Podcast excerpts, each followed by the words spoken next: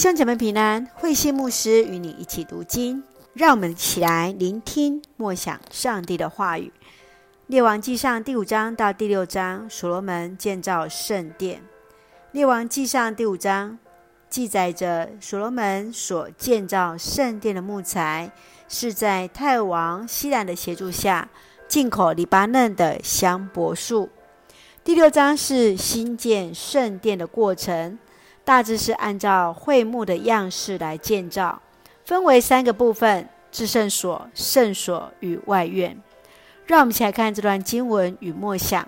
请我们来看第五章第五节：上主曾应许我父亲大卫说：“我要那继承你王位的儿子为我建造圣殿。”因此，我决定建造圣殿来敬拜上主，我的上帝。大卫王因为流人血，上主不许他建造圣殿，而是给所罗门来建造。所罗门王大兴土木建造圣殿，遵从上主，圣殿成了上帝居住在人当中的居所，更是凝聚了全国人民的向心力。亲爱的弟兄姐妹，你曾经参与过教会的建堂吗？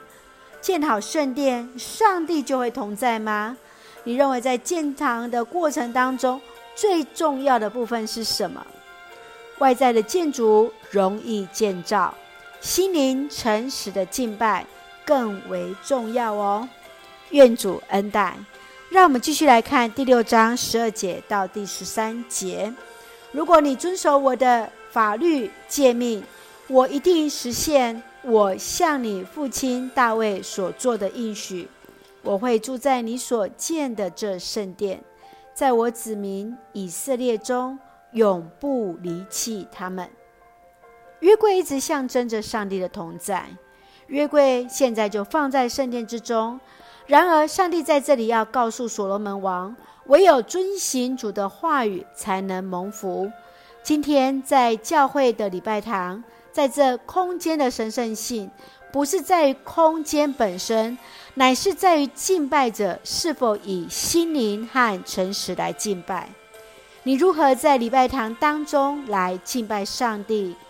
除了在礼拜堂这神圣空间中存着敬畏的心敬拜之外，在你的日常生活当中，是否有遵循上帝的诫命而行呢？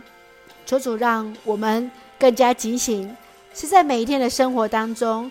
都能够遵守上帝的话语而行。让我们一起用第六章十二节到第十三节作为我们的金句。如果你遵守我的法律诫命，我一定实现我向你父亲大卫所做的应许。我会住在你所建的圣殿，在我的子民以色列中，永不离弃他们。愿神与我们同行，愿我们遵行他的话语。让我们一起用这段经文作为我们的祷告。亲爱的天父上帝，感谢上帝与我们同行，保守我们一切平安。让我们以自己的生命来称颂你，更可以自己真实的心来敬拜你，经验上帝话语的权柄，成为我们生命当中最大的力量与祝福。感谢主，更让我们在建堂中以敬虔的心经验主的同在。赐福我们所爱的教会弟兄姐妹身体健壮，灵魂兴盛，恩待保守我们所爱的国家台湾与执政掌权者，满有上帝而来的智慧与主的同在，成为上帝恩典的出口与众人的祝福。